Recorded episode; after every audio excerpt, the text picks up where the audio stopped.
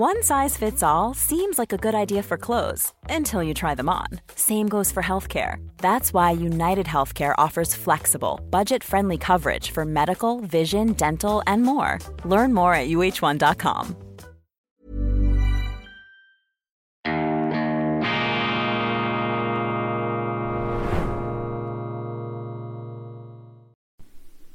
Grüezi miteinander, ganz herzlich willkommen, meine sehr verehrten Damen und Herren. Ich begrüße Sie zur schweizerischen Ausgabe von Weltwoche Daily, die andere Sicht, unabhängig, kritisch, gut gelaunt am Freitag, dem 13. Januar 2023. Ich finde es betrüblich, es schmerzt und es beelendet mich, dass die Schweizer Politiker, auch bürgerliche Politiker, wie unser Außenminister der FDP Ignazio Gassis, der Versuchung nicht widerstehen können, sich auf den internationalen Bühnen wichtig zu machen und aufzuspreizen. Das ist immer gefährlich für die Schweiz, denn die Schweiz ist ein kleines Land, sie ist ein verwundbares Land, sie darf sich nicht gemäß einer uralten, sehr bewährten außenpolitischen Maxime in fremde Händel einmischen, haltet euch fern von den Streitereien.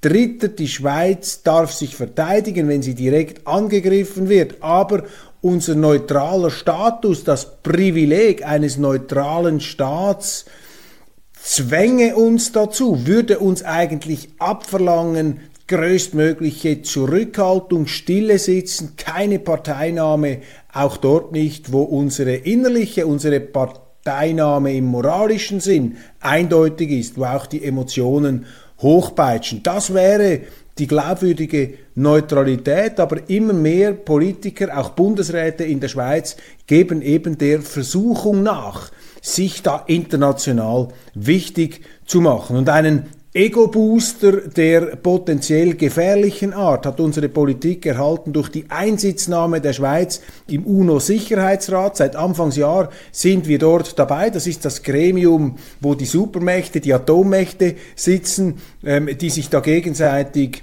mit Vetos in Schach halten und auch die Glaubwürdigkeit dieser völkerrechtlichen Gralshüterinstitution immer wieder beschädigen. Also dieser UNO-Sicherheitsrat ist ohnehin nicht das, was man aus ihm macht. Er erinnert gelegentlich an einen Bazar, in dem eben diese Großmächte untereinander schachern und das Völkerrecht je nach Eigeninteresse auslegen. Und die Schweiz äh, kommt jetzt da hinein, naiv äh, verkörpert durch ihren Außenminister und Bundesrat Ignazio Gassis, um da jetzt auch noch mitzutun, um sich da jetzt auch noch aufzuplustern in diesem Konzert der Großmächte, wo übrigens auch über Krieg und Frieden entschieden wird, was ohnehin brandgefährlich ist für die Schweiz. Das heißt, der UNO-Sicherheitsrat ist jenes Gremium der Vereinten Nationen, das die Schweiz immer wieder zwingt, Stellung zu beziehen, Position zu beziehen in internationalen Konflikten, zum Teil auch in innenpolitischen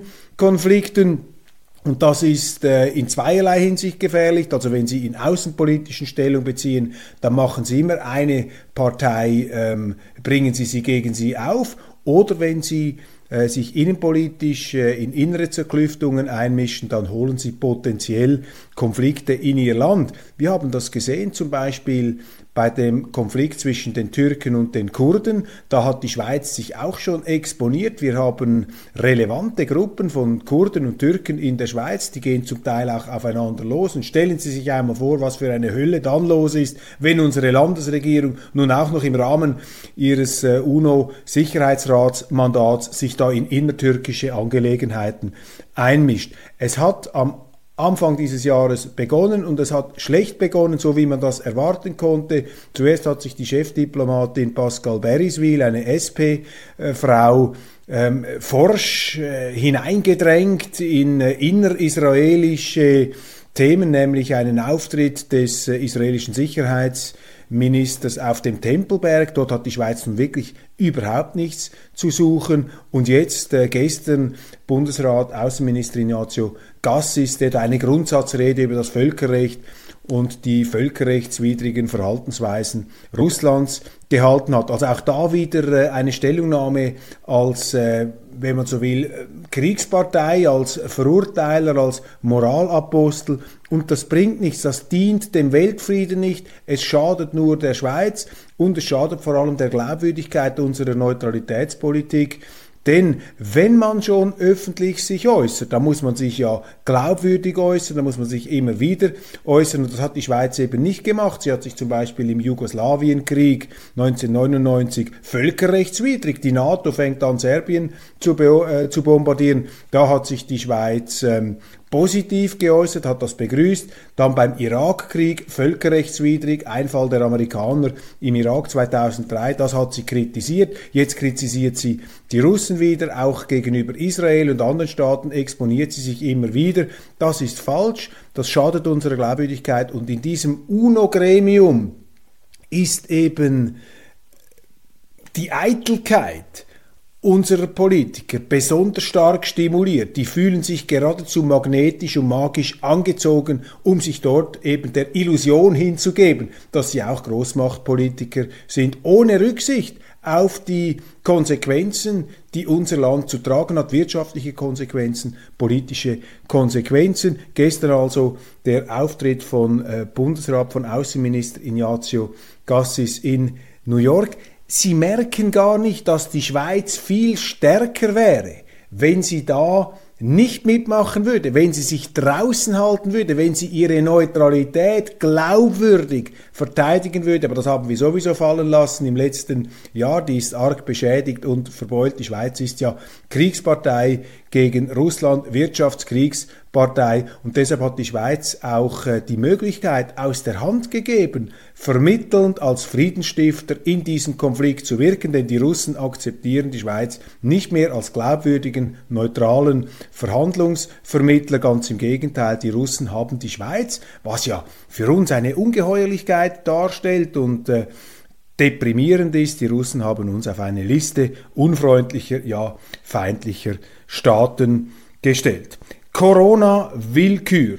Der Bundesrat verzichtet auf Einreisetests bei Leuten, die aus China in die Schweiz kommen.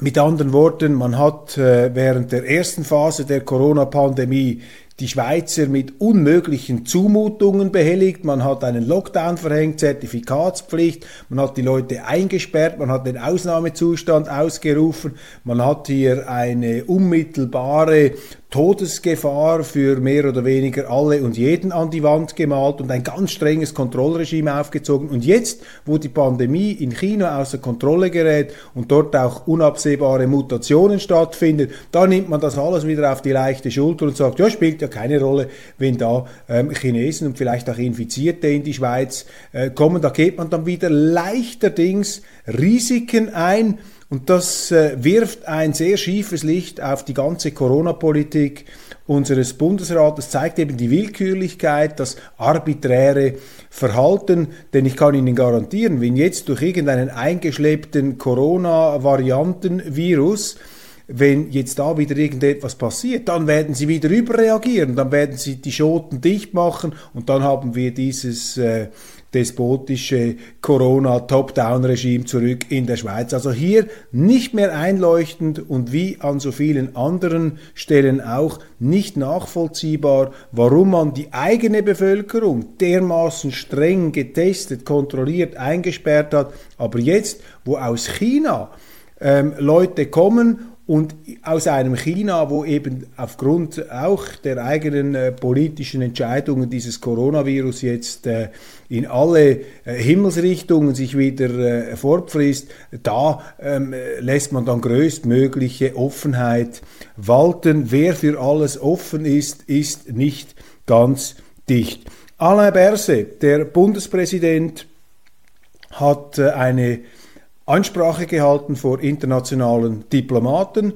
Selbstverständlich, traditionsgemäß hat er dort die Friedensrolle der Schweiz äh, großgeschrieben. Die Schweiz müsse Beiträge leisten zum Frieden. Ja, wir würden ihn da gerne unterstützen. Allein uns fehlt der Glaube. Denn wenn es dem Bundesrat, dem Bundespräsidenten Berse ernst wäre mit seinen Friedensbeschwörungen, ja dann müsste er ja darauf hinwirken, dass die Schweiz schleunigst zu ihrer umfassenden, immerwährenden und äh, bewaffneten Neutralität zurückkehrt. Denn das ist das wichtigste Friedensinstrument der Schweiz, wenn sie gleichzeitig als Bundesrat den Wirtschaftskrieg gegen Russland verordnen, unterstützen und auf der anderen Seite äh, die äh, Friedensarien singen vor den internationalen Diplomaten, dann setzen sie sich dem Vorwurf der Unglaubwürdigkeit aus, dann äh, sind sie kein seriöser Politiker mehr. World Economic Forum, es beginnt am nächsten Montag. Die Frage steht im Raum, was ist eigentlich dieses World Economic Forum? Ist das eine heimliche Weltregierung von superreichen Illuminaten oder ähm, ist das eine Warmluftveranstaltung, in der äh, sich äh, einzelne Exponenten einfach nur wichtig machen wollen, ein Fegefeuer der Eitelkeiten und dann auch der Gründer Klaus Schwab, ähm, ein Wohltäter der Menschheit oder aber ein finsterer Dr. Mabuse, der da seine konspirativen Fäden zieht aus den Bündner Bergen. Ich bin seit gut 20 Jahren am WEF dabei als äh, Zaungast in der Froschperspektive, als Journalist, als Beobachter, auch als Profiteur des äh, WEF. Man kann sich äh, jedes Jahr davon überzeugen, dass auch die reichsten, mächtigsten und schönsten auch nur mit Wasser kochen und ganz normale Menschen sind. Aber es gibt auch stets eine Reihe von sehr interessanten Begegnungen in der äh, schneeweißen, verzuckerten Davoser Berglandschaft. Und das ist vielleicht die Qualität dieses World Economic Forum, dass es Klaus Schwab gelungen ist, über 50 Jahre hier wirklich eine einzigartige Begegnungsplattform zusammenzustellen, in der sich auf engstem Raum, das heißt auch effizient unter ähm, Vermeidung von unnötigen CO2-Fußabdrücken, ähm, Menschen treffen und auch verhandeln können, die sonst vielleicht um die halbe Welt fliegen müssten, um sich dann jeweils äh, zu vermengen und zu vernetzen. Es hat natürlich diesen Eitelkeitscharakter, auch manchmal diesen Wichtigtour-Charakter gibt viele Kritiker in der Schweiz, äh, die das WEF meiden, weil sie sagen, ja, das ist wirklich nur eine Warmluftveranstaltung, wo sich ein paar Leute inszenieren, wo Wirtschaftsführer das Gefühl haben wollen, sie seien Intellektuelle und Intellektuelle möchten das Gefühl haben, sie seien besonders mächtig und die Politiker lassen sich einfach beklatschen und hofieren. Und in der Mitte steht Klaus Schwab, der große Zeremonien Meister. Ungeachtet dessen, da halte ich immer etwas dagegen und sage, nein, das ist eben gut, dass es äh, Gremien gibt, Plattformen, wo unterschiedlichste Menschen zusammenkommen können, wo sie ähm, sich austauschen können, wo man das Gespräch und eben nicht den Konflikt oder gar den äh, Krieg pflegt. Also das ist das Positive. Und ganz ursprünglich kommt das WEF ja aus der Absicht heraus, dass man den Wettbewerbsnachteil der europäischen Wirtschaft aufholen soll. Und Klaus Schwab hatte die Idee, eben das amerikanische Know-how, das er an US-Universitäten kennengelernt hat, in die Schweiz zu holen, nach Europa zu holen, um hier eine Art Nachhilfeunterricht auch im Management für europäische Führungskräfte zu lancieren. Daraus ist dann ein großes, auch politisch-kulturelles Forum geworden. Eine riesige Maschinerie, die da auf einem majestätischen Gelände am Genfersee ihren Hauptsitz ähm, hat. In diesem Jahr besonders problematisch, äh, wie schon im letzten Jahr, dass die Russen nicht dabei sind. Das vermindert natürlich die Plattformsqualität des World Economic Forum. Es hat da seine Neutralität und Offenheit preisgegeben. Die transatlantische, amerikanische und ukrainische Dominanz wird jetzt übermächtig und das ist schon eine große Beeinträchtigung.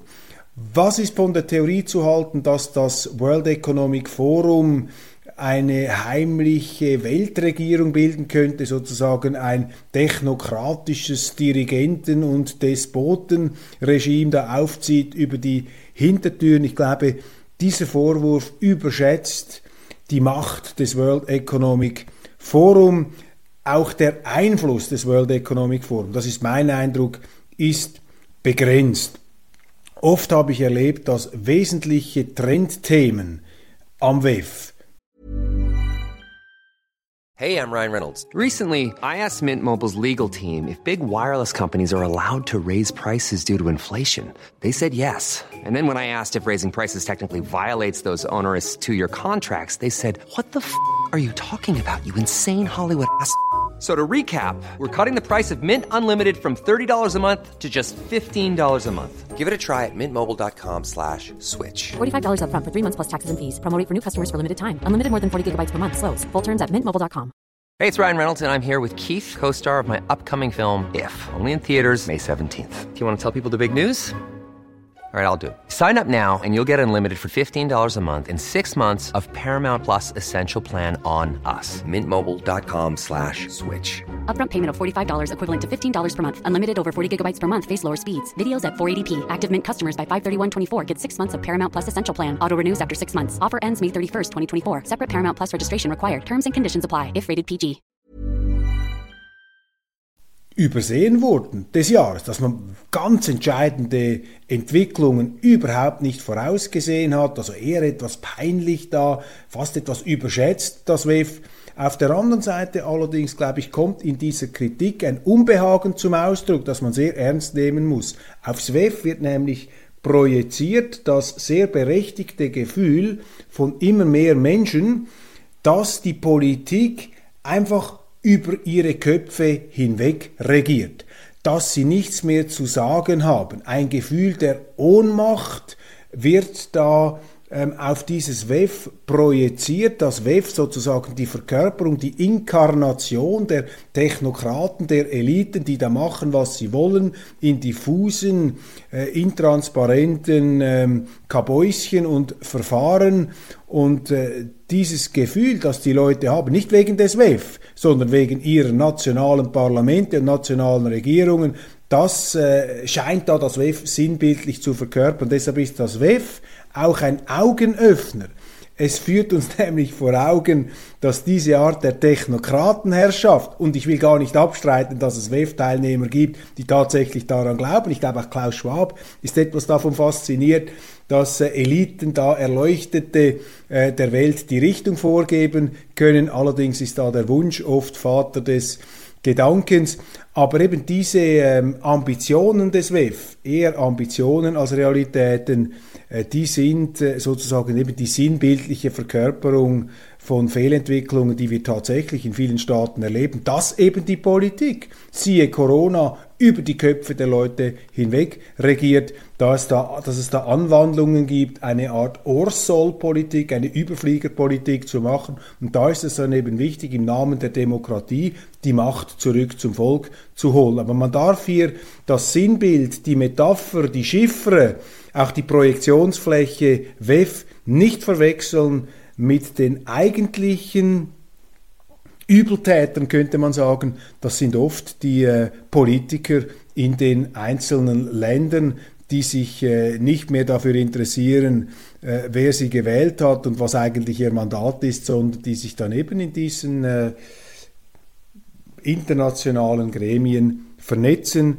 um Dinge durchzubringen, die demokratisch nur sehr schwach abgestützt sind. Woke Culture. Ein Dauerbrenner in den Zeitungen. Woke Culture, Cancel Culture, diese politische Korrektheit, die um sich greift, sprachpolizeiliche Maßnahmen, Sprechgebote, Sprachverbote, das ganze Gendering, das ist ein riesiger Aufreger. Auch ich kann mich darüber gelegentlich echauffieren, aber ich will heute mal ein bisschen Gegensteuer geben. Keine Panik. Dieses Gendern und auch die übertriebenen, abstrusen Auswucherungen dieser Woke, dieser Achtsamkeitskultur, die haben einfach keinen Bestand, die können sich auch nicht durchsetzen. Und das, was wir im Grunde als Woke-Kultur bezeichnen, diese Achtsamkeit, ist aus meiner Sicht eine Begleiterscheinung der äh, Zivilisationsprozess. Also je mehr Menschen sich vernetzen, je mehr Minderheiten und unterschiedliche Identitäten sich in einem bestimmten Land äh, versammeln, je enger auch die Verflechtungen werden zwischen den einzelnen Gruppen und Menschen, ja, da müssen sie mehr Rücksicht nehmen, können sie sich eben nicht mehr erlauben, sich einfach rüppelhaft zu benehmen, äh, den Frauen auf den Hintern zu klopfen, wenn es ihnen passt, oder rassistische Witze zu machen. Das ist früher vielleicht noch äh, leichter gegangen und wurde von einer, einigen auch als äh, als, als, als Lufthauch der Freiheit empfunden, aber im Ende ist ja der, am Ende ist der Punkt der Wahrheit dieser Cancel- und Woke-Culture, weniger der Cancel-Culture, aber der Woke-Culture, dieser ja an Überempfindlichkeit äh, grenzenden Sensibilität auch gewisser Gruppen, die sich dann zu regelrechten Opfergruppen stilisieren, das ist im Grunde ja nichts Schlechtes, dass man Rücksicht nimmt, dass man versucht, den anderen zu respektieren. Das wird natürlich missbraucht, wird politisch missbraucht, das wird ideologisch missbraucht, aber da kann ich Sie beruhigen, das hat es immer gegeben, dieses Überschießende, aber das wird sich auch selber ad absurdum führen. Ad absurdum führt sich möglicherweise demnächst auch der amerikanische Präsident Joe Biden, fast schon eine Seifenoper kaum ein Tag vergeht, wo sie in seinen Privatgemächern nicht neue Schuhschachteln mit Geheimunterlagen entdecken. Bei Trump war das der ganz große Skandal.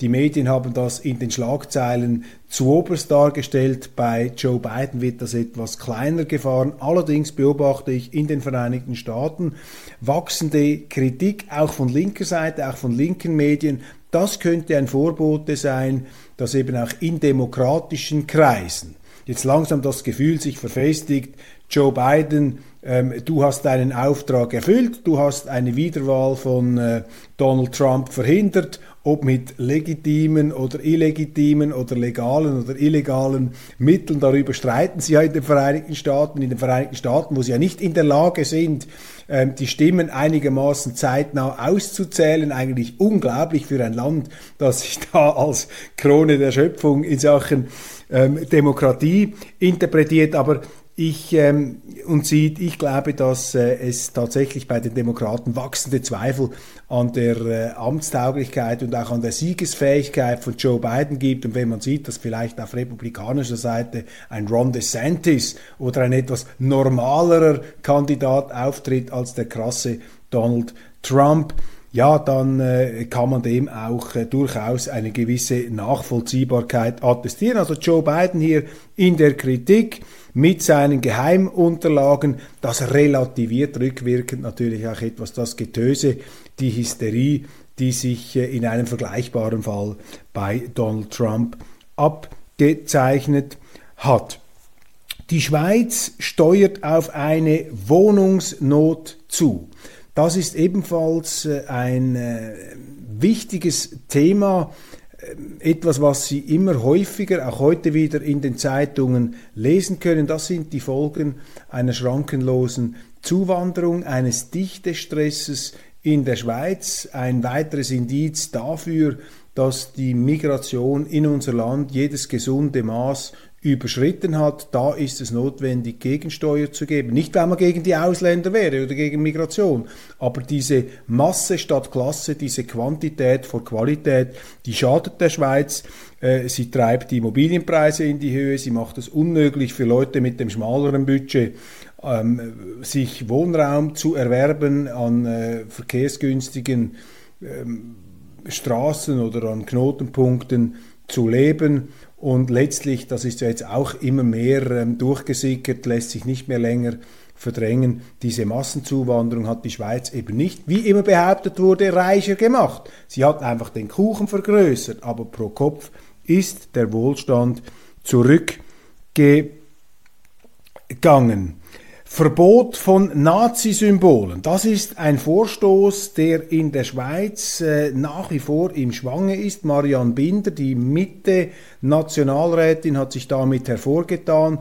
Diese Diskussion läuft nach wie vor noch. Es gibt die Absicht in der Schweiz, alle Nazi-Symbole verbieten äh, zu wollen. Das klingt zuerst einmal sympathisch. Wer ist schon für Nazi-Symbole, außer vielleicht ein paar ukrainische Elitetruppen, die solche Nazi-Embleme auf ihren Uniformen haben, ohne dass sich jemand darüber sonderlich aufzuregen äh, scheint bei diesen Vorkämpfertruppen der Freiheit und der Demokratie, wie man uns einreden will. Also diese Nazi-Symbole zu verbieten, ähm, da kann man ja zunächst einmal nicht dagegen sein, könnte man meinen. Allerdings die Krux ist natürlich ähm, da, äh, wenn man sich vorstellt, äh, was, was heißt das eigentlich für den Geschichtsunterricht? Was bedeutet das, wenn jemand aus illustrativer Absicht solche äh, Symbole verwendet, vielleicht auch um eine Beweisführung zu machen, ähm, für irgendetwas ein Argument darzulegen, ja, dann ist doch hier die Möglichkeit plötzlich da mit dem Strafrecht ähm, wieder ähm,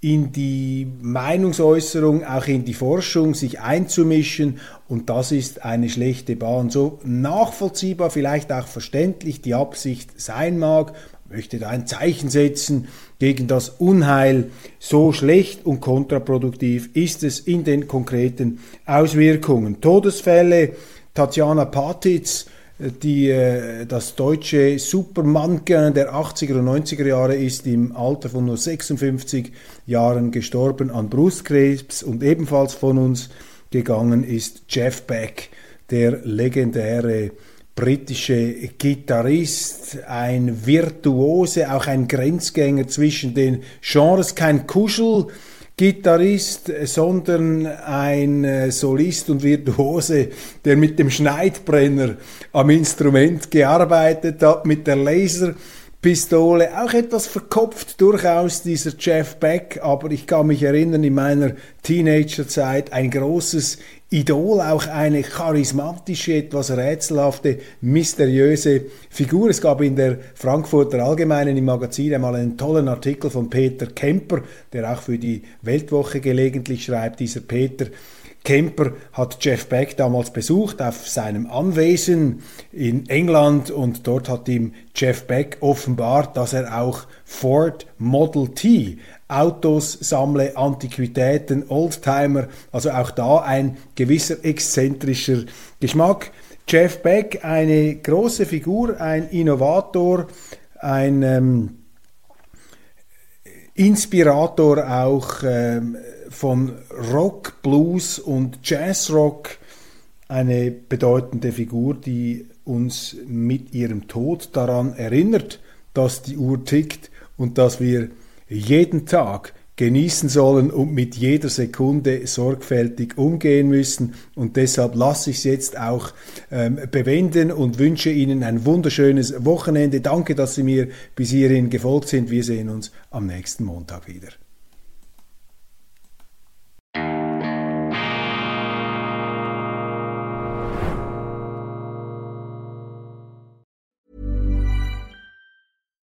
When you make decisions for your company, you look for the no-brainers. And if you have a lot of mailing to do, stamps.com is the ultimate no-brainer. It streamlines your processes to make your business more efficient, which makes you less busy. Mail checks, invoices, legal documents, and everything you need to keep your business running with stamps.com. Seamlessly connect with every major marketplace and shopping cart Schedule package pickups and see your cheapest and fastest shipping options from different carriers with rates up to 89% off USPS and UPS rates. And with the stamps.com mobile app, you can take care of mailing and shipping wherever you are. Make the same no-brainer decision as over 1 million other businesses with stamps.com. Sign up with code program for a 4-week trial plus free postage and a free digital scale. No long-term commitments or contracts. That's stamps.com. Code program.